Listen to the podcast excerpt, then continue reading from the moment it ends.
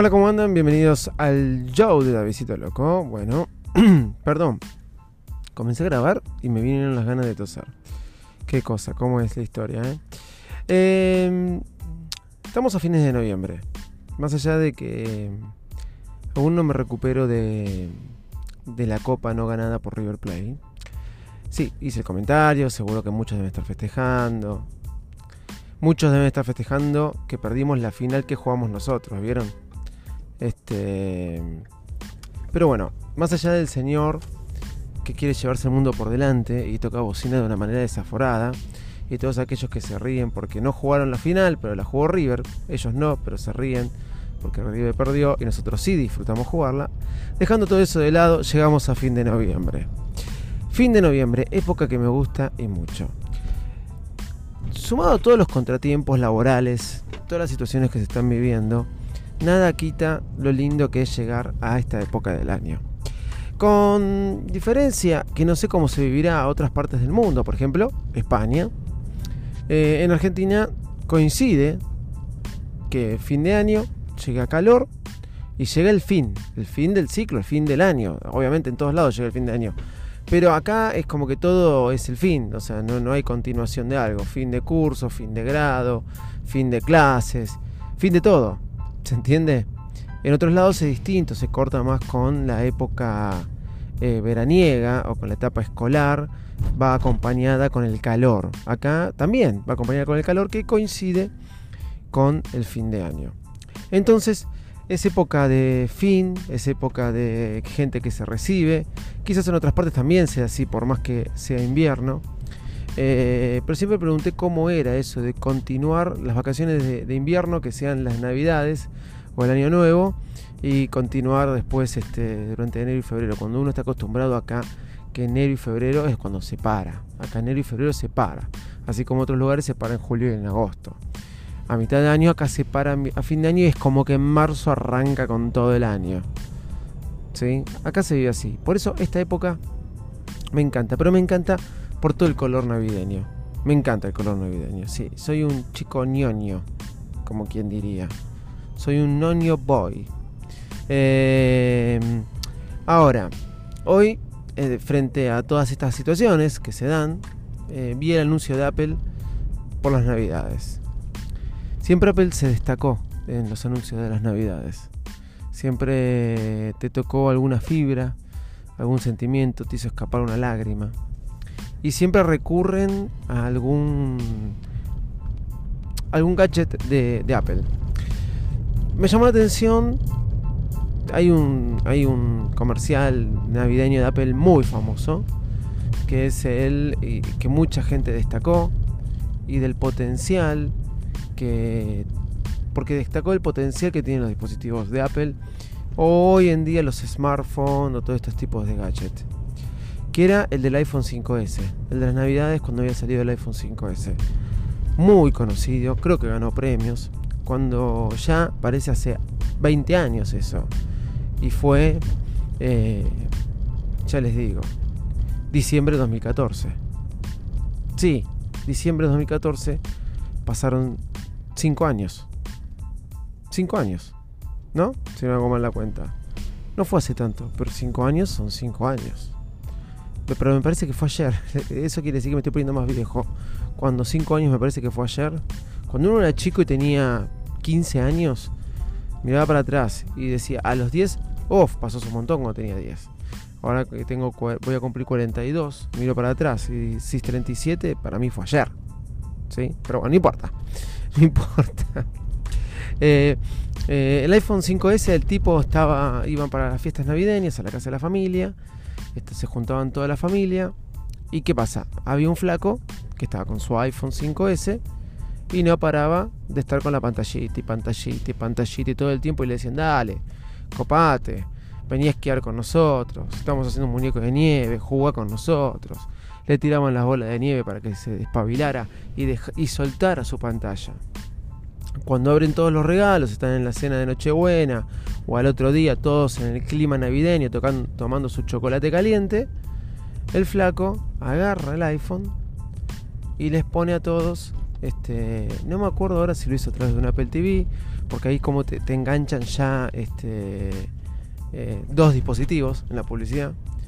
Y le pone que en realidad cuando todos estaban jugando y ahí lo criticaban a él porque estaba con el iPhone, él lo que estaba haciendo estaba capturando el momento de los que todos, que todos vivían para esa Navidad y en muchas partes estaban con cámara lenta, que era la novedad del iPhone 5S, la cámara lenta, ¿sí?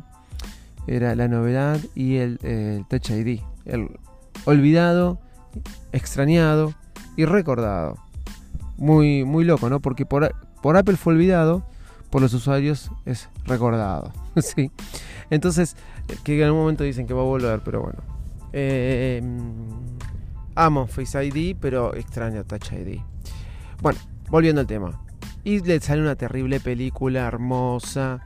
Y donde todos decían, no me acuerdo con qué eslogan terminaba Apple, pero donde todos decían, mira el potencial que tiene esto. Y ese lo aplico ese comercial a lo que hoy se habla mucho. Y me, pasa con mi esposa y mis hijas, que me dicen, no tiene que estar tanto en las pantallas. Y yo le digo, para mí está bien, si están en la pantalla, sí, eso le, le amplía el conocimiento. Y recuerdo siempre cuando mi viejo me compró mi iPhone, mi, perdón, mi máquina, mi primer computadora. Fue en el año 1990. Todos mis amigos, yo no tenía computadora. Mi papá tenía que... Esta no es una historia triste, ni nada por el estilo. Mi papá tenía que, hacer la casa, hacer un, piso en la Argentina se vivía lo que se llamaba la hiperinflación, eh, aparecía a la mañana un precio y a las dos horas estaba por ahí este, devaluado al 100%. Era un caos. Y a mi viejo empezó a ser la casa justo antes que se largue la hiperinflación y fue un periodo de dos años donde una bolsa de cemento te cambiaba el precio todo el tiempo. Imagínense, él, le costó mucho y no teníamos computadora. Cuando todos mis amigos, muchos tenían la Commodore 64. Tenía unos amigos que siempre voy a recordar que me pasaba la tarde en la casa de ellos y siempre me la prestaron de una forma única, la computadora. Después vino la 128, la Commodore 128 con disquetera. ¡Wow! Y varias cosas más. Así que yo pude disfrutarla, pero gracias a la amistad. Pero no tuve yo. Cuando mi viejo, año 90, se va a la hiperinflación, decide, mi viejo empleado de, de, un lugar, de un supermercado era, mayorista, decide comprarme una computadora. en el trabajo con uno de los que les proveía computadora y me consigue una computadora y era una PC, una personal computer con ámbar, con monitor ámbar. La cosa que él me dice, me compra la computadora y tenía tres jueguitos, siempre lo digo, el Tetris y el Pac-Man, que no llegaban a ser Tetris ni Pac-Man. Aprendí a jugar al Tetris de una manera increíble.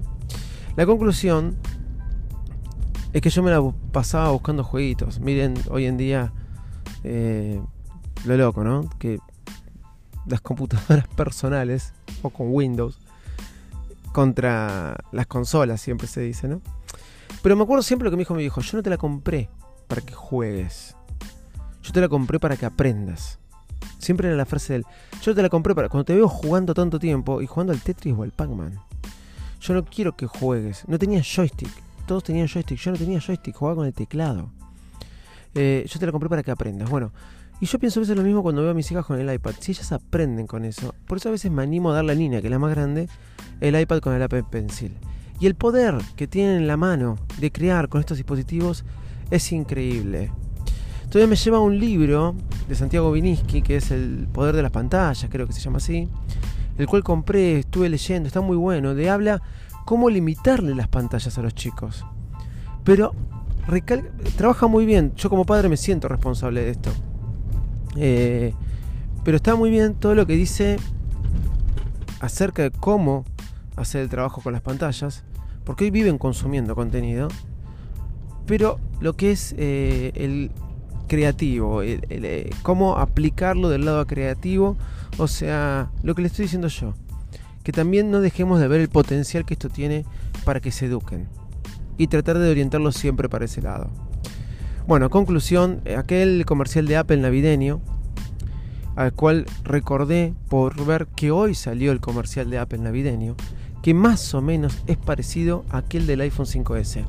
Esta vez usan el iPad y donde dos nenas eh, sacan fotos durante toda la fiesta navideña para terminar haciendo una presentación con fotos y bueno, nada. Eh, también hay el lema de Apple en los pequeños momentos, no me acuerdo. Muy tierno, muy lindo. Usan de fondo la, la música de App, película pajón, de esas que te pegan.